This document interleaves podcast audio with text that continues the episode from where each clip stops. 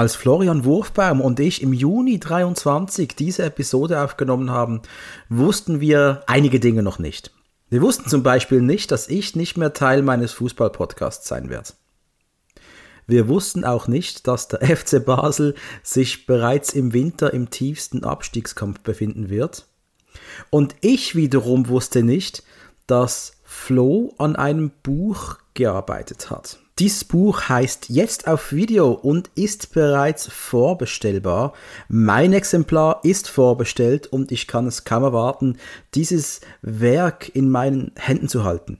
Doch worum geht's eigentlich? Flo und sein Kollege Jörg Bauer sprechen in diesem Buch zu uns über ihre Zeit in den Videotheken.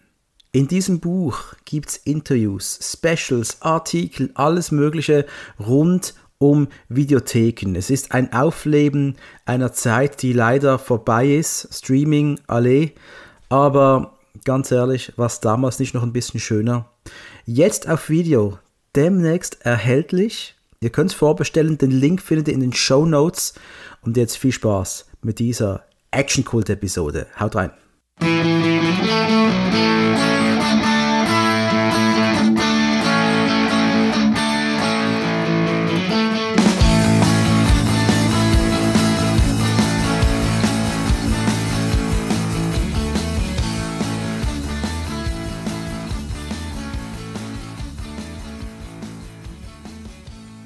Meine Damen und Herren, es ist mir ein riesiges Vergnügen, heute diese Episode aufzunehmen. Warum? Es gibt da draußen Filmpodcasts, verdammt viele Filmpodcasts, aber relativ wenige, die sich mit Actionfilmen oder generell Genre-Kino befassen. Und äh, wenn ich da auf einen zeigen kann und den auch bewerben kann, obwohl er es vielleicht gar nicht nötig hat, dann ist es der CET, der Cine Entertainment Talk. Die Jungs sind schon etwas länger äh, im Podcast-Business und ich habe es geschafft, den Paten dahinter zu mir, zu Action Cool zu locken. Hallo Florian. Ja, hallo Dominik, hallo Leute. Ich freue mich riesig hier zu sein und äh, im Vorfeld schon mal danke für die warmen Worte. Ja. CET, hey Flo, ganz ehrlich, wie lange gibt es euch eigentlich schon? Uns gibt es seit 2015. Ich glaube schon, dass ich, ich, darf behaupten, wir sind einer der ersten so privaten Podcasts gewesen in Deutschland oder deutschsprachigen Raum, die über Genre-Kino reden. Es gibt natürlich Bahnhofskino, gab es schon ein bisschen länger und so gibt es den einen oder anderen. Aber der CET ist schon äh, sehr lange dabei, ja, in dem Sinn, vor dem Boom. Bevor Action-Kult und die ganze Corona-Quatschwelle da äh, auf die Podcast-Welt niedergerasselt ist, oder?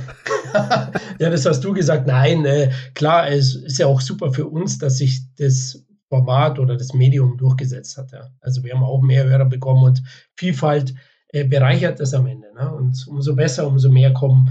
Du weißt selber aus der Erfahrung, man bekommt es immer mit, die wenigsten bleiben wirklich lange, weil es ist doch ein bisschen mehr Arbeit, als man denkt und da gehört schon viel Leidenschaft dazu, dass man das jahrelang macht.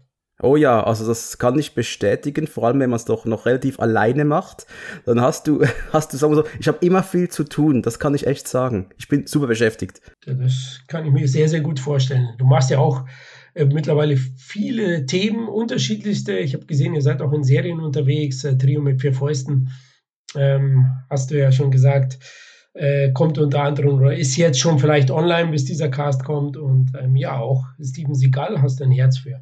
Ja, ein kleines, hä? Also nicht für die Person. Aber äh, sind wir mal ehrlich, für seine Filme muss man irgendwo einen Sweet Spot haben, wenn man im Action-Bereich zu Hause ist.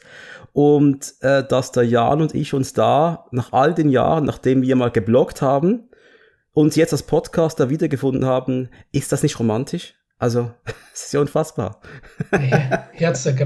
herzzerreißend und das dank Steven, ja.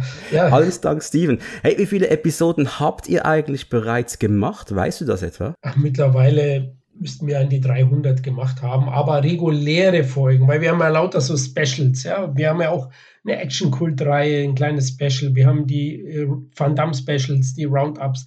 Also reguläre Folgen gibt es um die 100. 175, 180. Krass. Und du bist der, der das meiste auch schneidet und plant und editiert und oder wie läuft das bei euch genau? Richtig, ja, genau. Also ich äh, schneide ausschließlich, ich würde sagen 90 oder 95 Prozent aller Folgen gehen über meinen Schneidetisch. Und ja, genau, ich koordiniere das Ganze so ein bisschen als Leiter unseres Podcastes. Wir haben ja einen Haufen Mitglieder, ja, oder Buddies, kann ich sagen. Das sind ja richtig auch Freunde, CD-Kumpels, sage ich immer. Wir sind ja zu, zu neunt, also Kevin, Dominik, Khalil, Tom, Tobias, Christoph, Sam und Michael. Und dann haben wir immer wieder wechselnde Podgäste. Du warst ja auch schon da. Ich war schon da, richtig, ja. Richtig, richtig. Im Barrio sozusagen für Blood Blood Out. genau, Vato Loco, genau so war es damals. Aber die ist noch nicht draußen, die kommt irgendwann mal. Tatsächlich habe ich diese Woche das Schneiden mit der Folge angefangen und sie wird noch in diesem Sommer, wahrscheinlich im Juli 2023 erscheinen. Perfekt, denn das ist ja auch ein Sommerfilm. Blood in, Blood out. Ich meine, da, da, schwitzt man. Das ist ein Sommerfilm. Absolut. Die Hydranten, ne? die Feuerwehrhydranten. genau, richtig, richtig. Und wenn man von, vom Schwitzen redet, das, sorry, besser geht die Brücke ins Filmthema gar nicht, denn hier wird auch geschwitzt. Leute, in dem Film, den der Flo und ich äh, heute besprechen, da wurde richtig widerlich geschwitzt. Wir sprechen über Walter Hills ausgelöscht oder im Original Extreme Prejudice. Was für ein Werke. Ja, da hast du dir also wirklich einen interessanten Film rausgesucht. Also äh, ich halte ihn schon für ein, für ein richtig geiles Actionbrett. Aber wir können sehr, sehr viel drüber sprechen, denn er ist gar nicht so typisch 80er. Also in einen Punkten ja, in anderen Punkten nein. Er ist ambitionierter als vielleicht die Genremasse zu der Zeit. Und ähm, ja, dazu kommt natürlich, dass vor und hinter der Kamera unglaublich viele bekannte Nasen zu, zu sehen sind. Ja, voll. Also du hast ja, äh, es ist ein Walter Hill-Film. Walter Hill. So, wie stehst du generell zum, zum Walter? Ja, Walter Hill ist für mich schon als Kind der 80er einer der geilsten Action-Regisseure. Da gibt es gar nichts. Ja, also ich liebe wahnsinnig viele Filme von ihm. Da sind auch einige ja, echte Highlights dabei, die ich immer wieder gucke. Also ich bin Warriors-Fan, das können vielleicht die jungen Hörer nicht so verstehen. ich liebe den aufgrund der Atmosphäre, die kannst du heute gar nicht mehr erzeugen. Und äh, das ist ja große Stärke von Hill, auch die Atmosphäre und auch ja, die Bruch Brachialität, die seine Filme auch immer wieder haben. Shootouts, Experte ist er, er ist ja stark vom Western-Genre inspiriert. John Ford wird immer wieder genannt, Sam Peckinpah, obwohl er das selber nicht immer so sieht.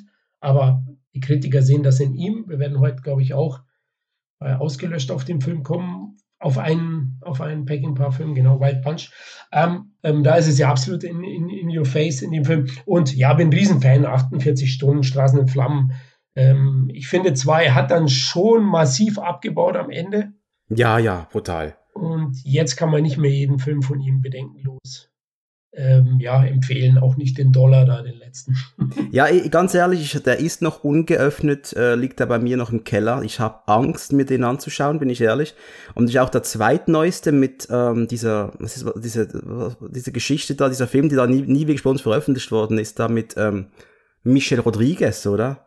Habe ich noch nie gesehen und habe äh, zwiespältige Kritiken gelesen, sagen wir mal so. Ja, habe ich auch und äh, habe auch keine Lust drauf, ehrlich gesagt. Wenn er rauskommt, als Komplettist schaut man ihn vielleicht an, aber ich sage eben, Walter Hill gab schon einige Enttäuschungen. Er hat ja dann auch, na, war, war nicht bei Supernova irgendwie mit drin, wo er dann zurückgezogen hat, bei diesem Science-Fiction-Film, glaube ich. Ey, Supernova ist so schlecht. Ja, ja, ist, ist er. Ähm, das, das, hat er auch selber erkannt, aber ich sage halt so, ah, ja, 90er war noch eine gute Zeit. Also, also ich mag ja Last Man Standing mit, mit Willis. Da kann Hill auch alle Stärken ausspielen. Auch Trespass, Trespass war großartig, hat mir sau Spaß gemacht. Geil, als, als Hip-Hop-Fan, was ich bin, äh, besonders geil, ja. Absolut. Ja, aber hey, äh, ausgelöscht ist einfach eine Riesennummer. Ist äh, für mich damals der erste Hill, den ich gesehen habe. Wie war das bei dir? Oh, interessant. Ja gut, du bist ein bisschen jünger wie ich. Ähm, ich bin 75er Baujahr. Oh, ich bin 83er. Ja, du bist gerade jung. Ja, ja, blutjung. Schön, dass du dich auch mal so fühlen kannst, gell? genau, ist selten geworden, ja. Äh, Glaube ich, gern getan für dich. Ähm, zum Thema ausgelöscht, ja, war nicht der erste. Der erste, den ich gesehen habe von Walter Hill war, ja, ich würde sagen, 48 Stunden, glaube ich, war der erste. Und das ist natürlich ein Brett Straßen in Flammen habe ich immer die Plakate als Kind gesehen, ja, achtjähriger, uh, Straßen in Flammen, kommt ins Kino, geiles Cover, FSK 18 damals, äh, dann länger nicht gesehen und ausgelöscht eben, habe ich auch erst auf Video gesehen, aber der Film hat ein unglaublich geiles Cover, also das können wir jetzt auch schon mal erwähnen, ähm, das Marketing-Tape damals und ich glaube das Mediabook von Plyon Pictures oder Koch Media, wie sie früher hießen, hat ja dieses Cover, das ist Hammer. Dieses gezeichnete meinst du? Ja, natürlich, wo unser lieber Nick mit der Schrotflinte auf ja, den Betrachter zielt. Genau, der aber auch gar nicht aussieht wie Nick Nolte, also das sieht ein bisschen anders aus, oder? Ja, so eine Mischung. Ich finde ja, da kommen wir gleich dazu, Nick Nolte schaut im Film gar nicht so aus wie Nolte. gar nicht, oder? nicht wirklich. Ja, bei, bei mir war es so, ich erzähle hier im Podcast oft von diesen sogenannten Rampenverkäufen. Das Wort Rampenverkauf sagt dir was, oder? Eine Schnäppchenjagd oder was meinst du? Ja, es war wirklich so, wir hatten in der Gegend eine Videothek, die hatte ein Lager und die haben einmal im Jahr, vor über 20 Jahren, haben die einen sogenannten Lagerverkauf gemacht, der Rampenverkauf. Du gingst dahin, die Türen haben sich geöffnet und du konntest da einfach einpacken für eine VHS für einen Franken, sprich ein Euro. Oh. Und als sie zum ersten Mal da waren, mein bester Freund und ich, waren wir nicht, nicht bereit für das, was da drin, drin passiert ist. Es war wie bei diesem Schwarzenegger Weihnachtsfilm. Die Leute sind da reingerannt und haben da fast schon getobt wie Tiere. Jeder wollte Film und Nagel reißen und fertigen. Beim zweiten Mal waren wir richtig bereit, eine Stunde vorhin da, haben einen Einkaufswagen bereit gehabt und haben gesagt, du gehst links, ich gehe rechts, alles in Wagen, aussortieren können wir später. Ging da rein und dann war halt unter anderem dieser ausgelöscht drunter. Für ein Franken. In einer abgelutschten, widerlichen alten VHS. Richtig ein widerliches Teil das Cover halb zerstört, aber hey, ein Franken, ich habe den Film nicht gekannt und ist ab 18 und es scheint richtig brutal zu sein, habe ich den mitgenommen hab den geschaut, das Band war wirklich so durchgenudelt, wie etwa, wie etwa die Stelle bei Alarmstufe Rot, als die Erika Eleniak aus dem Kuchen steigt, etwa genauso abgelutscht war, war das ganze Band. und, und, ey, aber der Film hat mir sau gut gefallen. Faszinierend. Ich habe noch nie so einen harten Film gesehen, von so einem dreckigen Regisseur. Weißt du, das Ganze war nicht so ein Hochglanz-Stallone-Vehikel, es war, es war dreckig und blutig. Und das war für mich so ein, so ein erstes, äh, ja, mit, mit ach, war ich 18, 19 Jahre alt, so ein erstes weiteres Erwachen, oder gibt's noch, abgesehen von Con Air und The Rock und Stirb langsam, noch eine andere Welt? Die ist nicht so ganz bekannt, denn die wird von Hochglanzmagazinen vielleicht verschwiegen, aber da gibt's noch mehr. Und das war für mich auch so ein, so ein, so ein Tür in diese blutige Actionwelt eigentlich. Ja, eine Welt von Karolko, wenn ich das sagen darf. Ja, ja. Und da kann ich gleich sagen, Karolko Pictures, wer mehr über Karolko Pictures wissen will, der CET hat doch eine Doppelepisode gemacht über Karolko, oder? Tatsächlich, ja. Danke fürs Erwähnen. ja. Ich werde es auch verlinken hier unten in den Show Notes. Hört es euch an, das ist eine großartige Folge. Ja, danke. Ähm, ja, genau. Wir haben in zwei Folgen darüber gesprochen. In Folge 1 über die Rambo-Ära, wie wir sie genannt haben. Das sind die 80er gewesen. Und dann die Blockbuster-Ära in den 90ern, die ja dann zum Niedergang auch führte, weil sie einfach, soll man sagen, durchgedreht sind, die Macher. Also der Herr Kassar. Also, die haben einfach äh, den absoluten Exzess gelebt, ja. In, in, in Gagen, in, in ja, äh, Zuwendung in Partys, in allem und sind dann irgendwie unter dem Koksberg dann irgendwann verschüttet worden. genau. Wortwörtlich. Aber eben Walter Hill, das ist seine Karolko-Phase. Jetzt auf der Vor zur Vorbereitung auf den Podcast war mir das gar nicht bewusst. Er hat ausgelöscht gemacht bei Karolko, dann Red Heat und dann Johnny Handsome. Das sind alles Karolko-Titel. Ja? Also, also interessant, eine sehr interessant, eine, eine sehr coole Phase. Ich finde, die drei Filme haben alle was. Ich mag selbst Johnny Handsome ähm, gerne. Äh, wobei Heat so vielleicht mein kleiner Favorit ist, weil ich ein großer James Belushi-Fan bin und der für ihn ja groß gemacht hat, also mit Annie zusammen. Ähm, aber ausgelöscht kann ich auch nur sagen, habe ich mir angeschaut. Nick Nolte war für mich der Typ aus, aus, aus nur 48 Stunden. Und die anderen kannte ich alle nur nicht so, die anderen Darsteller. Also das, da kommen wir sicher gleich dazu, was Wahnsinn, was da für ein Cast aufgefahren wird. Also da, da ich würde sagen, Ständerkino für Actionfans. Ey, total. Und ich, ich kann es dir sagen, ich habe vom Cast eigentlich nur einen irgendwie gekannt damals. Und das war Clancy Brown. Und ich habe den vorwiegend gekannt aus Earth 2. Oh, okay. Spielt er damit? Er wusste ja, ja, der hat da eine Rolle in dieser, ist das doch eine Spielberg-Serie, oder? Spielberg. Ja, ja, ja, hast du recht. Die ich nicht so schlecht fand, als Teenager zumindest. Und der hat da eine, eine ganz gute Rolle gehabt. Und ich, hey, cool, das ist doch der, wie hieß er, Danziger? in der, in der Serie und ich cool, der, der macht auch mal was anderes, cool. Ich habe keine Ahnung gehabt, wer Clancy Brown ist. Heute weiß ich Bescheid. Cooler ha, Typ. Hat er da auch einen Vollbart? Ja, weißt Bart. Ich, also ich glaube schon, hat schon Haare im Gesicht, ja. ja weil das war für mich ungewöhnlich. Ich habe den gar nicht erkannt, ja. Ich habe, äh, ich glaube, ganz kurz davor Highlander gesehen. Es war sein großer Film, ja. Er Kurgan, genialer Schurke und da war er, hat er völlig anders ausgesehen vom Look. Und ich habe zweimal oder dreimal hinschauen müssen, dann später auch Clancy Brown. Jetzt, ach scheiße, das ist der mit dem Vollbart und dem Cowboyhut. Ah, ja, ja, und spielt richtig geil, wie, wie viele andere. Ich kannte eben Nolte hauptsächlich. Äh, die anderen haben wir eben noch nichts gesagt. Clancy Brown, wie gesagt, nicht erkannt. Ähm, und ja, William Forsyth oder auch Michael Ironside hat, waren für mich kein Begriff, genau wie Powers Booth, die später für mich natürlich als Genre-Fan äh, ja, alle im Begriff sind. Ja, klar, wir, wir werden auch dazu kommen, was die alles noch so gemacht haben. Jetzt haben wir hier ein Drehbuch, das wurde schon in den 70er Jahren geschrieben von John Milius. Ja wollte, sollte auch schon früher ins Kino kommen, eigentlich das Teil, aber irgendwie wollte das doch keiner so richtig durchziehen. Dann haben noch ein paar andere Leute sich dran versucht. Der Derek Washburn und der Fred Rexer haben dran mitgeschrieben und irgendwann hast du halt ein Produkt gehabt, wo Karolko gesagt hat, jo, machen wir. Wir nehmen Walter Hill und äh, ja, hauen das Ding auf die Leinwand. Und äh, ich finde es einfach schon schade, dass ich sowas, also zu jung bin, um sowas damals schon gesehen zu haben, wohl im Wissen, dass in der Schweiz der wohl nie im Kino gelaufen ist, aber in Deutschland hat er doch immerhin 151.000 Zuschauer abgeholt. Wow, das schafft ja mancher Disney-Titel am Tag. Gell? Nein, alles, alles, gut, ja. Ähm, ich habe zumindest, und jetzt will ich dich neidisch machen und euch auch, liebe Hörer und Hörerinnen, ich habe zumindest den Trailer, den Teaser-Trailer im Kino gesehen. von Da bin ich neidisch, ja, da bin ich wirklich neidisch. Kennst du den? Hast du den gesehen? Ich kenne alle Trailer, ja. Und der Teaser-Trailer ist ja, der, der suggeriert den ganz anderen Film. Die, der, da werden die ganzen Söldner vorgestellt von diesem Militärteam. Ja. Und am Ende dann, und sie treten an gegen Jack Bantin, Texas Ranger. Und dann Nick Nolte schießt dann noch in die Kamera mit einer doppelläufigen Schrotflinte und die Scheibe zerberstet, glaube ich. Ne? Das ist großartig. Ja, und ich dachte mir schon, wow, geil. Aber eben Video schnell vergessen, man ist jung, ja.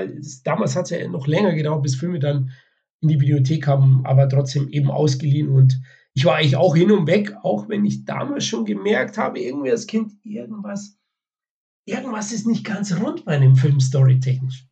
Ja, und da kommen wir auf jeden Fall drauf zu sprechen. Vielleicht haben wir genau die gleichen Emotionen. Das ist wirklich möglich. Aber hey, um was geht's überhaupt in diesem Film, oder? Es geht um Jack Bentin, der ist ein Texas Ranger. Und seinen ex-besten Freund Cash Bailey, der ist ein Drogenbaron, äh, der in Mexiko so sein, sein Dasein fristet, oder? Genau, so kann man sagen. Ja, die beiden haben auch noch dieselbe Flamme. ähm, somit gibt's bisschen eine Dreiecksbeziehung zwischen denen, also Maria, Maria Conchita Alonso.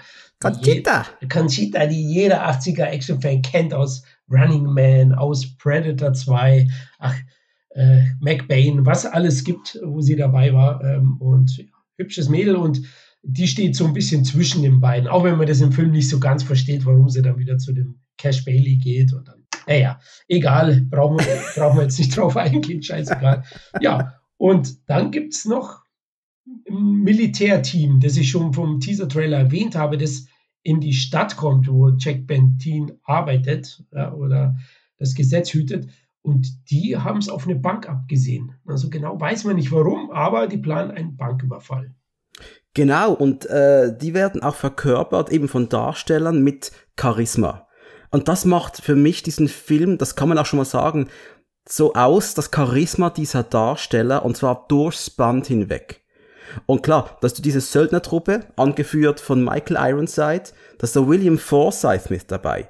Richie aus Dead Revenge, da noch ein bisschen, ja, nicht, nicht groß schlanker, ein bisschen schlanker ist er, aber mindestens genauso verrückt. Irgend Clancy Brown. Und hast noch Larry B. Scott und Matt äh, Mulhern da mit dabei. Gut, die beiden letzten kannte ich gar nicht groß, bin ich ganz ehrlich. Aber gemeinsam wirken die auf, auf der Leinwand oder auf dem, auf dem Screen wie eine dreckige Version des A-Team. Ja, richtig, oder? Die glorreichen Sieben. weil, weil Hill ist ja schon Western-Fan. Der Film ist bewusst scheinbar in Texas auch angesiedelt, klar storytechnisch und damit einfach auch ein Western in gewisser Weise. Äh, und ich finde die auch super geil. Auch jetzt bei der Videosichtung ich gedacht, verdammt, da ist so viel Potenzial drin. Ich will ein Prequel mit denen. Hey, unbedingt, sofort. Ich wäre sofort mit dabei. Und dann hast du noch einen Rip Torn mit dabei. Uh, stimmt, ist der Partner, ne? Von und du hast ihn auch vergessen. Siehst du, ich habe den Film gerade vorgestern nochmals gesehen. Und ich so, oh, ah, ist Rip Torn. Und als ich Notizen gemacht habe, habe ich ihn auch wieder vergessen. Und warum eigentlich? Weil er relativ früh drauf geht? Vielleicht, aber hey, Rip Torn ist da und der spielt geil. Der spielt sehr, sehr geil sogar. Also im, im Saloon oder so. Ne? Wie nennt man es? In der Bar. Entschuldigung. In der Bar, ja. Ich bin schon wieder im Western. in der Bar hat er einen geilen Einsatz, ne? wo er dann äh, Nick Nolte hilft, ähm, die, ja, die wilden Jungs da in Schach zu halten. Da wird übrigens auch ganz am Anfang dann einer erschossen von Nick Nolte. Yep. Ist das der Dicke von Karate Tiger?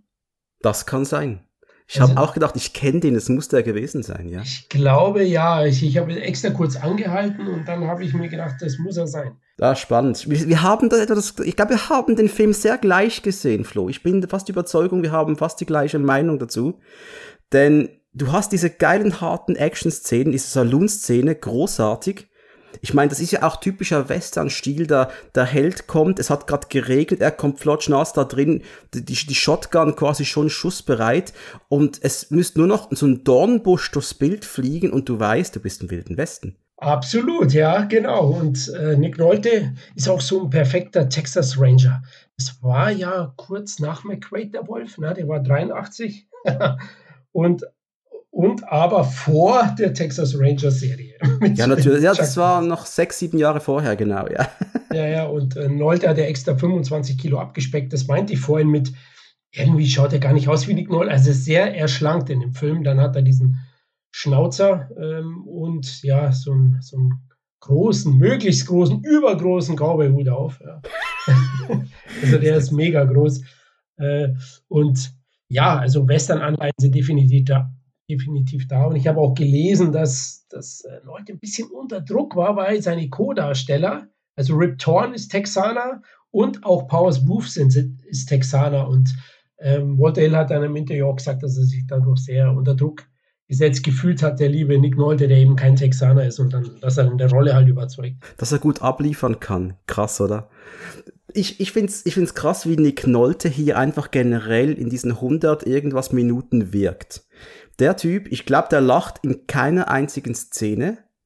Und er ist einer, also wenn ich einfach, ich habe den Film jetzt zum etwa fünften, sechsten Mal gesehen und wirkt auf mich wie einer der härtesten Figuren des Actionfilm-Genres überhaupt. Das ist ein ultra kerniger, harter Motherfucker. Also eine der härtesten Figuren. Da, ganz ehrlich, da wirkt ein John McClane daneben wie ein kleiner Bub. Siehst du das anders? Nee, sehe ich genauso. Also der Maschism wird da ja bis zum Ende überdreht schon, also in seiner Figur. Also es ist so ein fucking markiger und harter Typ, ja. Also der, der scheißt ja auf alles, ne? Also holt sein Mädel raus, das sind 500 schwer bewaffnete Drogendealer, scheißegal. Ähm, auch in dieser Bar, ja, ich gehe doch vorne rein. Dann sagt Rip Torn dann einem zweiten Besuch, du, äh, du hast den Bruder umgebracht. Ich glaube, er wird sich nicht freuen, dich zu sehen. Ah, okay, ich gehe geh hinten rein. Richtig, genau. Also, ja, so kommt er natürlich rüber. Äh, auch sitzt bei ihm schon die Pistole locker. Es gibt eine Serie, die ich sehr, sehr liebe. Ja. Die heißt Justified. Ja, natürlich. Und mich erinnert die Rolle ein bisschen an Raylan Givens aus Justified von Timothy Oliphant gespielt. Also, er spielt auch einen schießwütigen, ja, äh, Deputy oder Texas Ranger, County, was weiß ich, Südstaatler. Und das geht schon in die Richtung. Und da kommt eine neue Staffel übrigens, ja? Ja, kommt eine neue Staffel oder besser gesagt eine Spin-off-Serie. Ne? Er, er, geht nach Detroit. Ah, ist ein, Spin, ist, ist, ist eine Spin-off-Serie. Okay, cool. Ja, klar, aber es soll auch Shane dabei sein, also sein langer Gegenspieler. Also eigentlich ist es schon eine Fortsetzung, aber in Form einer, ja, äh, eines Culture Clashes. Ja, er kommt halt von den Südstaaten, geht er jetzt nach Detroit. Was wir aber sagen können, dass Nick Noltes, Texas Ranger hier, schon sehr blass bleibt. Also blass im Sinne von, ich sehe jetzt da nicht irgendwie eine Tiefe. Er ist halt einfach die Verkörperung des Guten in, in einer ultra harten Variante. Aber ich sehe da keine Tiefe mit dabei. Die, die fehlt mir. Da bin ich bei dir. Das ist auch, was ich ähm, dem Promo-Making-of eben nicht äh, zustimmen kann. Da sprechen die Herren alle, Walter Hill und Co., auch Nick Nolte über den Film positiv und sagen, ja, was ihn abhebt von den, von den Actionfilmen der 80er ist, dass wir hier Figurentiefe haben und hinterher, nee, nee, Leute, die habt ihr nicht. Also zumindest sehe ich sie nicht in der Endversion. Ja. Äh, da bin ich bei dir. Also er bleibt relativ blass. Er kann nur in den Action-Szenen überzeugen. Also ich finde schon geil. Also er feuert seine Waffe immer bis zum Schluss ab. Ne? Man sieht dann immer wie die letzte Patrone raus und, und äh, der Schlitt nach hinten zuckt. Ja? Das ist schon geil. Ähm, mit dem Reden hat er es ja auch nicht so. Ich finde schauspielerisch ist, glaube ich, am anspruchsvollsten das, was Ironside macht und, und Powers Booth. Ja, absolut, das denke ich, das denke ich auch, ja.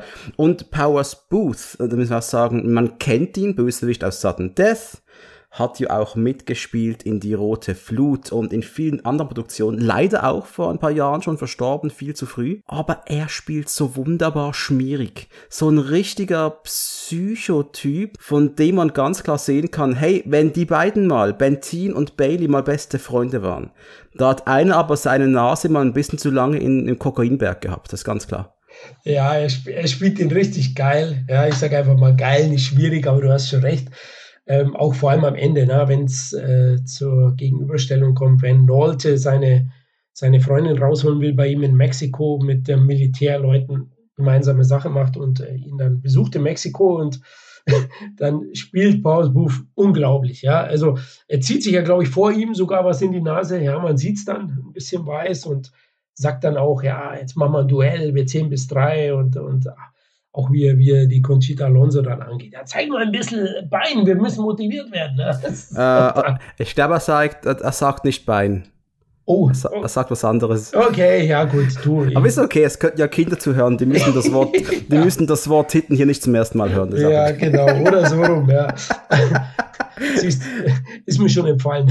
Nein. Aber was, was für mich ein riesiger also ich habe darüber nachgedacht, okay, die Geschichte wäre eigentlich super geil, denn du hast hier zwei ehemalige beste Freunde, die wohl 20 Jahre nach ihrer Jugend die Waffen aufeinander richten, oder?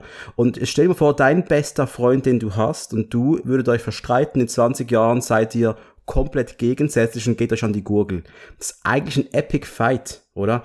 Aber ich spüre das nicht. Ich spüre diese Freundschaft gar nicht, die mal da gewesen sein sollte. Nein, da fehlt, da fehlt der Hintergrund von beiden Figuren. Und vielleicht, heute würde man vielleicht ein Flashback machen oder mit irgendeiner Rückblende beginnen. Die Aging.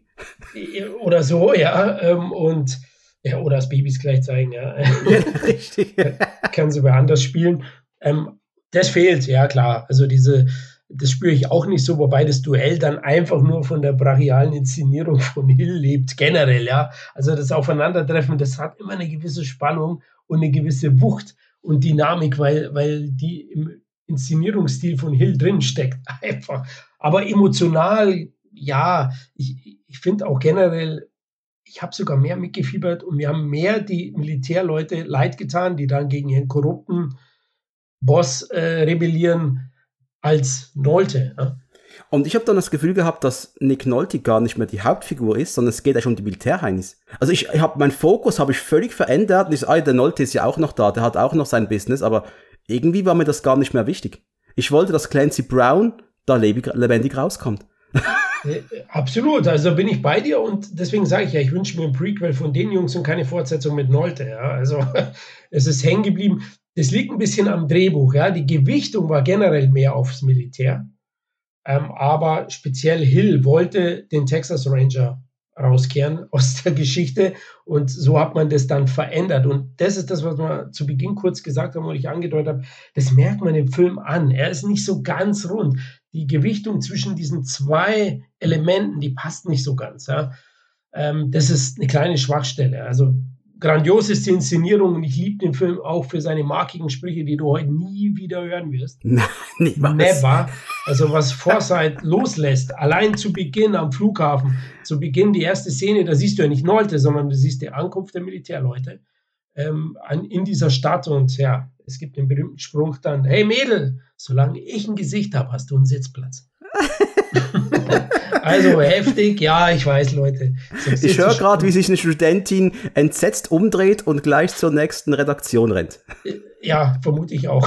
Also schneid's raus oder lass es drin. Ich lasse es drin. Das wird keine Studentin hier zuhören, da bin ich fast sicher. okay. Können wir über, über Sarita sprechen, über die Maria Conchita Alonso? Ich finde ihre Figur und ich schon beim ersten, als ich den mit 18, 19 zum ersten Mal gesehen habe, gedacht, oh, irgendwie, mh, hm, die, die, die Frau, na gut, die sieht super gut aus, das ist seine, deswegen hat sie auch eine wunderschöne schöne Duschszene noch bekommen. Danke dafür, Walter Hill. Aber ähm, die Figur, die ja eigentlich mit Jack Bentin zusammen ist und die irgendwie einen kleinen Beziehungs, eine Beziehungskrise haben, weil der Jack halt auch nicht gerade ein emotionaler Mensch ist vielleicht oder über normale Dinge reden kann, die, die über ich habe gerade einen Menschen getötet äh, rausgeht, aber dann rennt sie einfach zum Drogenheini zurück zu Cash Bailey über die Grenze und was ist denn das für eine Frau? Das genau, das habe ich mir auch gefragt. Also die hat mich regelrecht genervt mit der Aktion. Wobei man sie ja nicht wirklich sieht. Es, wird, es gibt einen ganz minimalen Streit. Das ist, Streit ist übertrieben. Es ist ein Dialog. Ja. Es ist mir zu viel. Es ist mir zu schwierig. Mit, mit Cash, mir und dir, sagt der Leute zu ihr. Und als Antwort am Ende geht sie dann. Aber man sieht ja gar nicht, dass sich die nochmal annähern. Also es kommt aus dem Nichts. Und ja, undankbar ist es auch noch, oder? und dann stelle ich mir vor, dann, und wissen, Ende des Films, Nick Nolte räumt alles ab und geht mit ihr wieder nach Hause Warum? Lass die doch einfach da. Ich meine, willst du wirklich eine zurückhaben, die dich für einen Drogenhändler, der eh noch völlig durchgeknallt ist, sitzen lässt? Echt? Wieso? Ja, der Drehbuchkniff wäre besser gewesen, wenn man sie entführt hätte lassen ne, von den Jungs. Dann hätte ja. ich es auch verstanden. Aber so sage ich auch, ja gut, du weißt, Liebe macht blind und, und äh, unser Jack Bentin war schon sehr ja, sehr emotionaler Typ.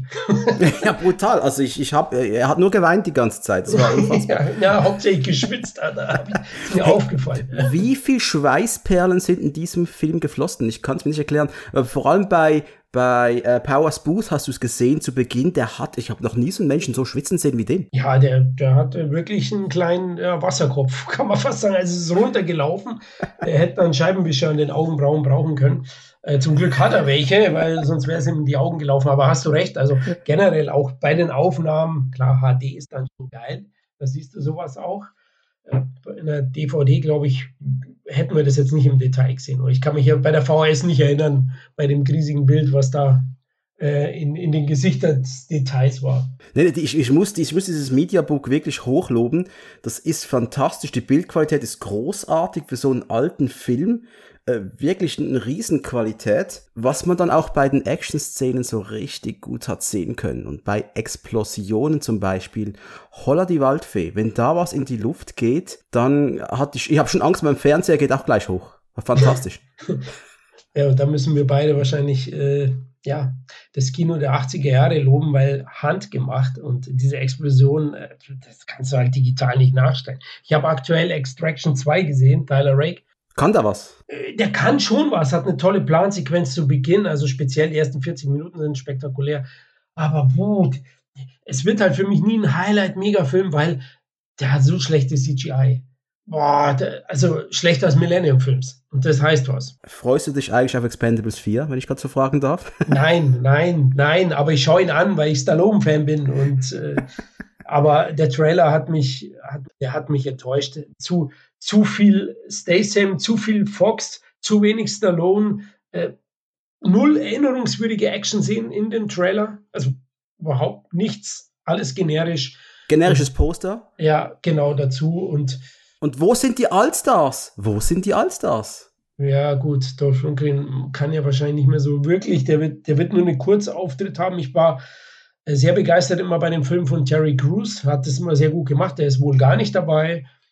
Ja, und äh, ja, Andy Garcia ist auch kein Harrison Ford. Oder Na, und Jet, Jet Lee ist halt, der hat diese Krankheit, der, der ist ja nicht mehr so richtig gut gesund. Ich verstehe, dass der nicht mehr dreht, ist voll okay, aber, und dann denke ich einfach, hey, aber du hast da draußen laufen noch Menschen rum namens Dudikov, Speakman und so weiter. Wo sind die? In kleinen Rollen. Weißt du, was ich meine? Da könnte man doch was machen damit, oder? Ja, natürlich. Also sehe ich, sehe ich ja auch so. Also äh, nimm, hol, ja, ich hätte einen Sigal auch noch gesehen, gerne. Als Schurke, passt doch perfekt, Mädchenhändlerin. Auch noch, äh, auch noch wahre Begebenheiten sozusagen. also, das wäre. Das hast was. du gesagt, nicht ja, ich. Das ja, ich meine, ich, Sigal-Cast haben wir ja auch gemacht beim CET. Wir haben es nur in zwei Teilen gemacht, also Teil 1 Kino-Ära und Teil 2 DTV-Ära und Teil 2 war ich nicht dabei, äh, nicht umsonst. ich war ja so neidisch, dass ihr das gemacht habt oh. und ich hätte am liebsten verklagt hätte ich euch, als ich nicht dabei gewesen wäre im zweiten Teil. Das war, das, das nehme ich euch wirklich übel, das sage ich. Eieiei, okay, das tut mir leid. Gut. Das ist kein Problem, deswegen mache ich das mit dem Jan, aber wir gehen durch, in, in der Tiefe durch die Filme, deswegen. Zu meiner Ausrede, den hat Christoph geplant, er ist ein riesen Seagal-Fan, ich war da auch nur Gast im ersten Teil. Wer ist voll okay, wer, wer will schon über Foreigner Black Dawn noch sprechen und ich, ich weiß, ich werde mir die Zähne ausbeißen mit Jan, wenn wir mal da sind, aber ah, das wird schön. Ja, gibt es einige. Für mich war Seagal weitestgehend gestorben schon nach Patriot und, und Ticker. Waren zwei Rohrkrepierer, dann kam mit Exit Wounds kleines Comeback. Ich fand den Film geil, hab's ja vorhin gesagt, bin, bin Hip-Hop-Fan. Aber ja, mh, hm, äh, also weißt du, dass ich mir zehn Scheiß-Horse-Filme anschauen muss, dass ich eine Perle finde wie Driven to Kill oder so. Nee, das ist, sorry, das ist mir nicht wert. Ja, ja, ist egal, ist halt, ist halt so ein Ding, ja? da muss man lange graben, bis man eine Perle findet. Das ist traurig geworden gegen Ende, aber. Du, das hast du wahrscheinlich von diesen Ramsch-Veranstaltungen, dass du so Schatzsucher gehen hast, ja. ja, das, das, du, du brauchst das ein bisschen. Du musst viel Scheiße anschauen, dann, dann findest du auch mal was Gutes dabei, ja. Ähm, aber was du, was du relativ selten findest, ist, sind Schießereien wie in Ausgelöscht, oder? Was hier diese Schießereien an Druck haben und auch an Spannung und an Blut, an, an Bloodpacks ist ja fantastisch. Also nehmen wir mal die Szene bei, der, bei dieser kleinen Bar draußen in der Wüste. Mhm. Ich liebe diese Szene über alles. Ja, absolut. Also unglaublich geil. Äh, es gibt so Kleinigkeiten, also die Shootouts, ja, und, und vor allem die Bloodpacks. Die sind Wahnsinn. Die haben so ein Gespritze. Es ist so geil. Äh, auch im Finale, na, wenn äh, Nick Nolte, wenn die Massenschießerei angeht, ja, äh, da durchlöchert er den einen, du siehst das Blatt weg, vorne und hinten, siehst du das Blut rausspritzen, er durchlöchert ihn. Fantastisch, fantastisch. Ja, ist, da geht's Herz auf, ja, und wie du sagst, Tankstelle, äh, speziell dann und, und Bar und äh, Hammer, auch, auch die, der Mexican äh, Showdown, wobei, da kommen wir noch, da gibt es so eine kleine Schwachstelle, ich glaube, dass er da aufgrund von der Altersfreigabe in den USA paar Szenen schneiden mussten. Und das merkt man ein bisschen an. Ja, ja, das merkst du leider. Aber trotzdem am Schluss hast du einfach äh, auch diese Schießerei, die, und das können wir jetzt auch sagen, The Wild Bunch, wer den Film ein bisschen kennt und dann auch die Schießerei vom Schluss von ausgelöscht damit vergleicht. Das ist schon eine Hommage, oder? Äh, definitiv, auch wenn, wenn Hill immer wieder so ein bisschen belächelt, ja, äh, hast du das Interview vielleicht auch gelesen oder gehört, äh, wo er dann halt wirklich gesagt, ja, inspirieren lässt sich ja jeder. Mir wird immer unterstellt, dass ich Backing Power inspiriert bin. Aber Backing Power ist doch vom Ford inspiriert und Ford, äh, nee, was weiß ich, ja, Ford ist von Kurosawa inspiriert und Kurosawa von dem oder, oder umgekehrt. Ach, also hat natürlich recht, klar, wir, wir sind alle irgendwie beeinflusst von irgendwas äh, und das ist ja auch nicht schlimm. Und äh, er sollte es doch mit Lob nehmen, denn er hat es verdammt geil gemacht. Ja, ist mega gut gemacht. Das ist, ist, ist, ist ja, ich meine, der Quentin Tarantino lebt von solchen Dingen zum Beispiel, ja. Da, da, für ihn ist ganz klar, ich lasse mich von irgendwo inspirieren, die Leute werden sehen, wo ich es geklaut habe und ich, ich setze meinen eigenen Stempel drunter und äh, huldige gleichzeitig dem Original. Und ich finde, Walter Hill macht hier eigentlich genau das Gleiche. Da kann er doch dazu stehen. Finde ich auch, also da, da bin ich bei dir, ja. Und ja, vielleicht steht er auch mittlerweile dazu, belächelt es ein bisschen, aber da sieht man es eindeutig und es ist wahnsinnig wuchtig inszeniert. Also da geht es ja ab. Unglaublich mit, mit äh, ja, zwei Maschinenpistolen, mit Pistole, mit ach, äh, Schrotflinte, dann vor allem, ich glaube, Clancy Brown hat ja so eine kleine Maschi Maschinenpistole, die ist auch richtig genau. geil. Ja, ne? So ein richtig, richtig widerliches Teil, ja. Ja, ja, so schaut eigentlich aus nur wie, wie eine normale Pistole, ja, also nicht die klassischen größeren Maschinenpistolen aus der, aus der Canon-Schmiede, ja, sondern eben so eine, so eine kleine und der Film hat halt auch einen Look, so ein, schon ein bisschen auch einen Used-Look. Das ist mir auch aufgefallen. Also auch bei den Pistolen, ist ein bisschen dreckig und ah, ist einfach geil. Ist einfach geil und blutig. Aber an den Kinokasten hat das ganze Jahr nicht so gut funktioniert, können wir mal sagen, oder? Äh, der Film hat 22 Millionen gekostet und hat in den USA und weltweit nur 11,3 Millionen eingespielt. So viel zumindest die Zahlen von IMDb. Könnte auch ein bisschen mehr sein. Ich weiß es nicht ganz genau. In Deutschland eben 151.000 Zuschauer. Nicht gerade ein Vollerfolg, oder? Nee, das war, war sicherlich sogar eine große Enttäuschung im Kino. Ich weiß, dass er auf Video recht gut lief. Also da sind die Macher dann mit dem blauen Auge noch gerade weggekommen. An was es liegt, ich glaube ja persönlich, dass sie die schwindende Popularität von Nick Nolte nicht bedacht haben. Weil sein Sternbeginn begann schon Mitte der 80er rapide zu sinken. Ja. Also nach 48 Stunden, dann hat er, glaube ich, noch Under Fire gedreht dann ging es schon abwärts. Ja. Ich weiß nicht, die, die Filme nach ausgelöscht, die waren ja teilweise dann kaum mehr im Kino, ja. Also tödliche Fragen gibt es noch so, so Thriller, Nebenrollen, aber er als Leading Man, glaube ich, garantiert ja kein Action-Hit. Es war die Zeit der muskelbepackten Stallones und Schwarzeneggers. Und das Seagals, der ein Jahr später gekommen ist. Und nein, nein, nein, der ist erst ein Jahr später, genau, mit Nico, 88 ja. und da war er noch dünn. Aber ein geiler Film, Nico, keine Frage. Da habe ich, habe ich mir auch damals gedacht, wo kommt der her? Also hätte vielleicht ein anderer Hauptdarsteller den Film größer werden lassen? Glaube ich schon, ja. Mhm. Ich wüsste jetzt nur nicht, jetzt gerade ein Texas Ranger Darsteller damals, da waren Leute schon eine gute Wahl, meine Meinung. Aber hm, einen von den, also Ani hätte ich da nicht sehen wollen. ja, doch schon. ja, schon, aber halt nicht als Texas Ranger. Ja, da hättest ähm, vielleicht hätten sie den Skript dann komplett aufs Militärteam und den Ranger nur als, äh, ja, als Subplot machen sollen. Ja, man hätte einfach äh, dann des Rangers Tochter entführen lassen, die von Alisa, Mi äh, Alisa Milano nochmals gespielt worden wäre. Und dann hätte er kurz alleine ohne das Militärteam aufgeräumt. Die hätte er nämlich gar nicht benötigt, wenn es Arnold gewesen wäre. Ja, das stimmt. Also Phantom Kommando 2 meinst du praktisch. Ja, genau, richtig. Das wäre wär auch interessant gewesen. Hey, aber ich finde, Nolte hat, nee, ich finde, Nolte passt in diesen Film. Es, es gehört, es gehört sich einfach, dass Nick Nolte mit dabei ist. Ich kann mir diesen Film mit anderen Casts auch gar nicht vorstellen, bin ich ganz ehrlich ehrlich. Ich auch nicht. Ich meinte nur, ich, Ursachenanalyse, Ursachenforschung bezüglich des Misserfolgs, das war jetzt so meine kleine Vermutung. Wir haben ja gesagt, die, die haben unglaubliches Charisma, das Militärteam, die ganzen Darsteller. Heute liebt die jeder Action-Fan, aber damals hat die halt keiner gekannt. Ja? Also Ironside hat ein paar Köpfe platzen lassen vorher, glaube ich, bei Scanners, aber ja, äh. war jetzt auch kein Star. Ja, ja ich glaube, du hättest wirklich einen ganz anderen Cast holen müssen, der wirklich auf ein breites Publikum ausgelegt worden wäre. Wirklich ein paar Namen, die wirklich äh, das, das nicht einfach nur Genre-Fans anlocken, aber halt auch mal äh, dann die Frau und die Freundin mit ins Kino locken, aber äh, das, das ist ein reiner Männerfilm. Und wir müssen es auch, wir können es auch wirklich sagen, Frauenrollen in Walter Hill-Filmen, ja, die kommen auch nie so gut weg. Also gibt es Frauen, die gerne Walter Hill-Filme schauen? Das weiß ich nicht. Vielleicht Straßen in Flammen, hä? ja gut, Diane, ja gut, okay, ich, ich korrigiere. Diane Lane ist, war, war super cool. Das war, das war eine coole Rolle eigentlich. Ja, finde ich auch. Und, und den mit Michelle Rodriguez haben wir nicht gesehen. haben wir nicht gesehen. Da dürft ihr mal. Der, der, ist immer noch nicht erschienen hier, oder? Ich glaube nicht. Nee, ich glaube, der, der ist im Giftschrank wie der eine Van Damme, auf den ich schon zehn Jahre warte oder zwei. Ah, der Eagle Path, oder? Ja, genau. Wo ist oder, der? Der, der hieß, er, hieß er mal Full Love. Ja, genau, Hofundorf. Was für ein Titel, ja. Genau. Ich hoffe, der kommt mal noch irgendwann. Das wäre ja, wär ja großartig. Ja, hey, ähm, was, was bleibt unterm Strich, wenn wir so ein Fazit über diesen Film ziehen? Wie, wie, wie steht der in deiner persönlichen Actiongeschichte da?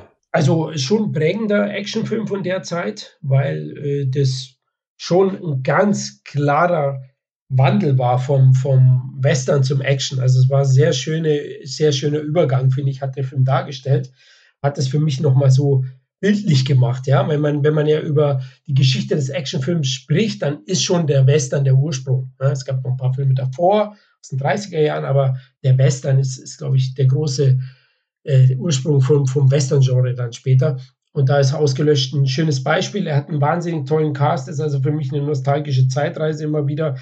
Äh, Hill ist ein toller Regisseur, der hat das geradlinig und unglaublich packend inszeniert. Das ist ein echtes Bleigewitter, da scheppert links, rechts. Ich finde auch nicht, dass er zu viele Dialoge hat. Ich habe in dem einen oder anderen ähm, Kritik gelesen, er hätte, da wird ein bisschen zu viel gesprochen. Finde ich jetzt nicht, ehrlich gesagt, aber äh, gut, äh, ist vielleicht, wo man seine Prioritäten setzt. Also handwerklich ist, ist der unglaublich perfekt für einen Actionfilm und hat auch Raffinesse in den Shootouts, Abwechslung und Spannung drin. Und für mich ist es ein tolles, ist ein toller Oldschool-Actioner und ein typisches Relikt seiner Zeit.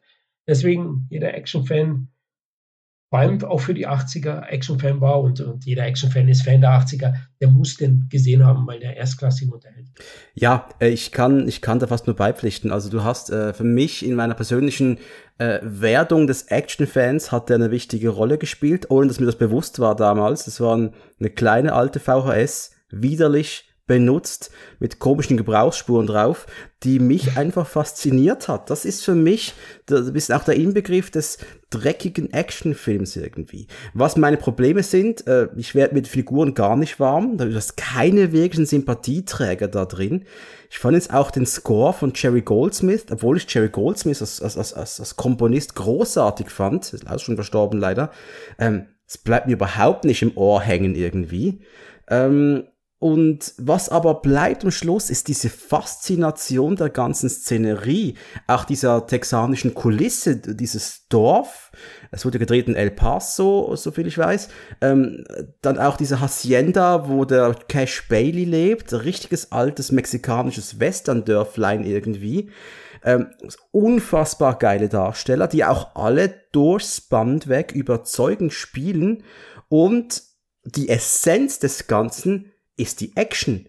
Und die Action ist einfach nur perfekt. Ob es jetzt eine kleine Verfolgungsjagd ist, die wir gar nicht erwähnt haben, eine Explosion, die dich einfach nur von der Couch wegfetzt, äh, oder halt eben diese ultimativ äh, geil anmutenden Bloodpacks, die da hinten und vorne bei den Leuten raus explodieren. Wenn hier was kracht, dann so richtig. Und deswegen muss ich sagen, dass all die Minuspunkte für mich gar nicht so gewichtig erscheinen am Schluss.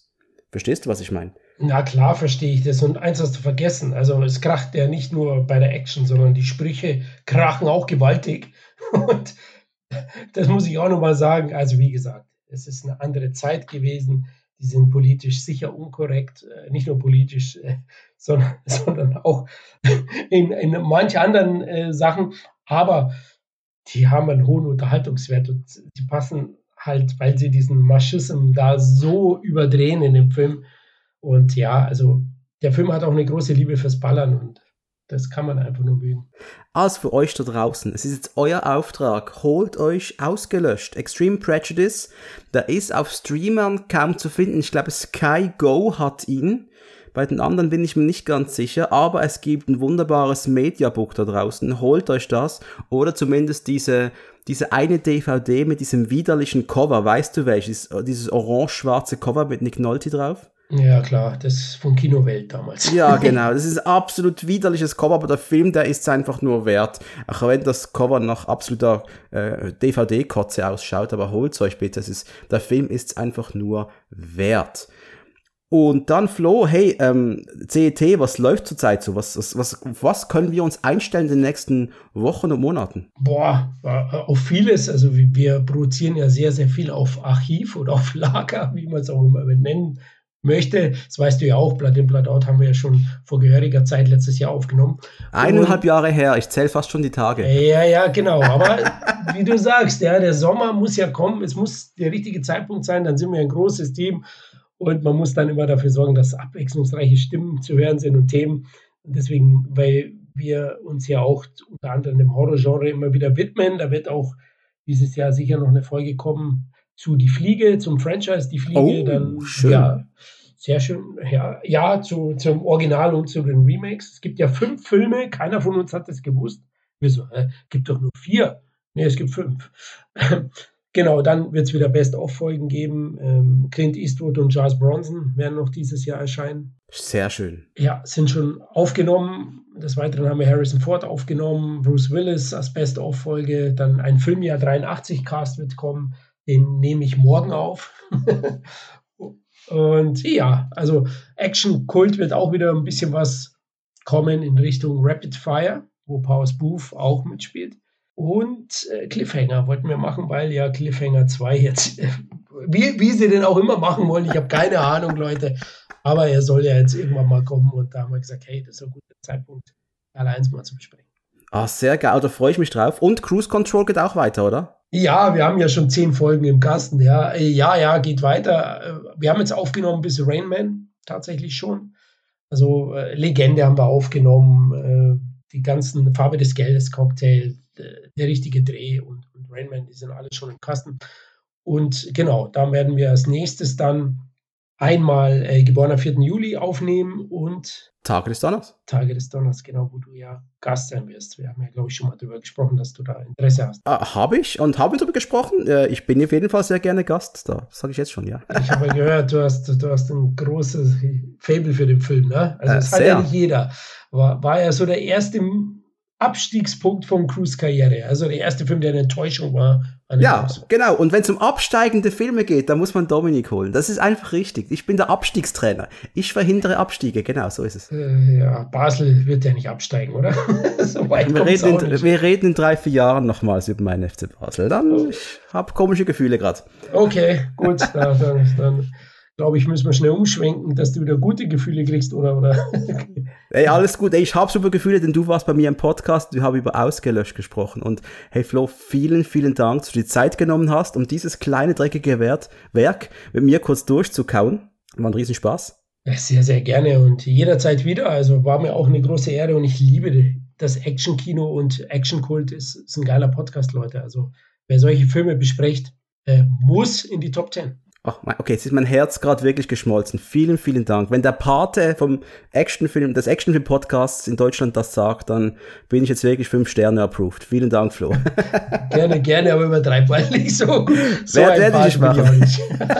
Liebe Leute, CET, einfach in den Show Notes solltet ihr, also ich kann es mir gar nicht vorstellen, aber wenn ihr den CET nicht kennt, dann habt ihr bald 300 Episoden, die ihr euch anhören könnt.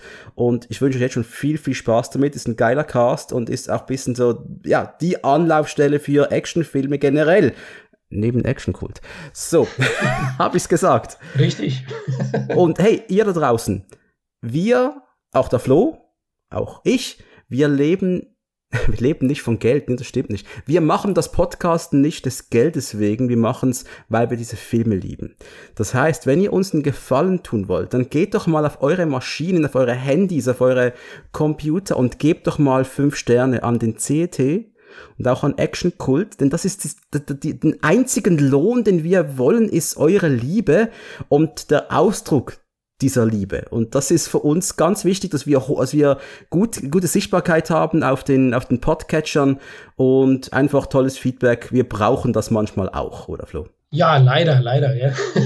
Nein, du hast absolut recht. Also, wenn ihr uns was Gutes tun wollt, also Action Cult oder den Cine Entertainment Talk, dann ja, liked, teilt, habt uns lieb. Äh, Sternebewertungen bei iTunes und Spotify sind auch immer gern gesehen, weil die uns helfen, besser sichtbar zu sein ne, für alle anderen. Und äh, wir machen es nur aus Liebe zu euch und dem Genre. Genau. Und mit diesen Worten entlasse ich den Florian in sein verdientes Wochenende und euch da draußen auch.